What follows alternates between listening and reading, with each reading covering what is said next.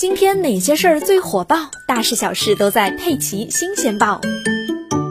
家住杭州临安，今年六十五岁，退休公务员，现在返聘在政府工作，月入八千，在临安有两套房产。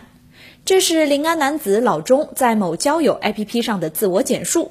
这个条件应该算是黄昏恋中的钻石王老五级别了吧？但这一切却满满都是套路。十二月四日上午，浙江海宁市公安局接到中年女子李梅的报警，她怀疑自己遭遇了诈骗。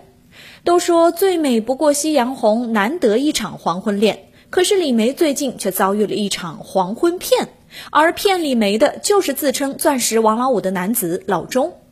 二零一九年，李梅和老钟在一个网上交友 APP 认识了，没多久，两人就恋爱了。开始，两人每天都有说不完的话。老钟也经常对她说：“我想伴你到老，真心爱你”之类的话。到了今年一月，他与老钟正式见面了。本以为两人的感情会更加踏实，但没想到自己的噩梦却也就此开始了。老钟多次以自己要包山、资金不够为由，或者是其他工程需要资金为由，找李梅借钱。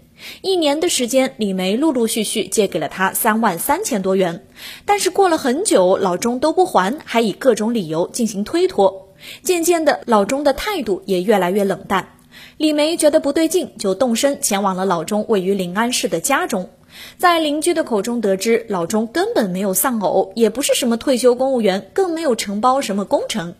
谎言被戳穿了，但老钟不仅不承认错误，还选择逃避，不愿还钱。